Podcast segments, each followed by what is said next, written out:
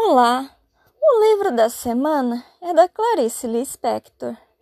Como nasceram as estrelas?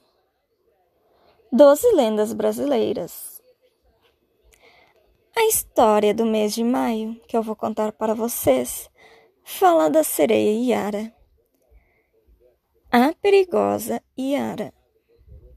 Ao cair de todas as tardes, a Yara, que mora no fundo das águas, surge de dentro delas magnífica.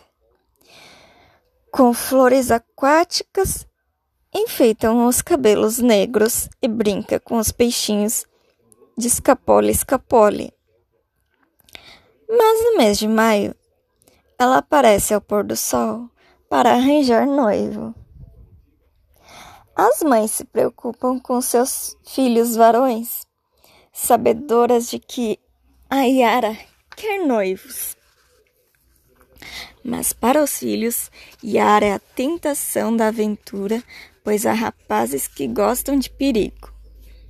À medida que a Yara canta, mais inquietos e atraídos ficam os moços que, no entanto, não ousam se arriscar. Ai. Próxima página. Sim, mas houve um dia um tapuia sonhador e arrojado. Pensativamente estava pescando e esqueceu-se de que o dia estava acabando e que as águas já se amansavam. Foi quando pensou: Acho que estou tendo uma ilusão, porque a morena Yara, de olhos pretos e faiscantes, e faiscantes er, erguera-se das águas. O tapuia teve um medo que todo mundo tem das sereias arriscadas. Largou a canoa e correu a abrigar-se na taba. Mas de que adiantava fugir se o feitiço da flor das águas já o enovelara todo? Lembrava-se do fascínio de seu cantarolar e sofria de saudade. A mãe do Tapuia adivinhara o que acontecia com o filho. Examinava-o e via nos seus olhos a marca da fingida sereia.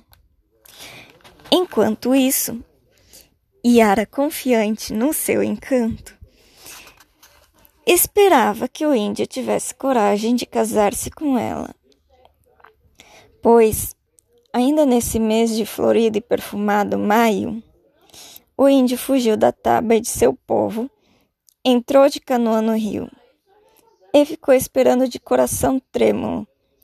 Então a Iara veio vindo devagar, devagar, abriu os lábios úmidos e cantou suave a sua vitória, pois já sabia que arrastaria o tapuia para o fundo do rio. Os dois mergulharam e adivinha-se que houve festa no profundo das águas. As águas estavam de superfície tranquila, como se nada tivesse acontecido. De tardinha, aparecia a morena das águas a se enfeitar com rosas e jasmins. Porque um só noivo, ao que parece, não lhe bastava. Esta história não, se admi não admite brincadeiras. Que se cuidem certos homens.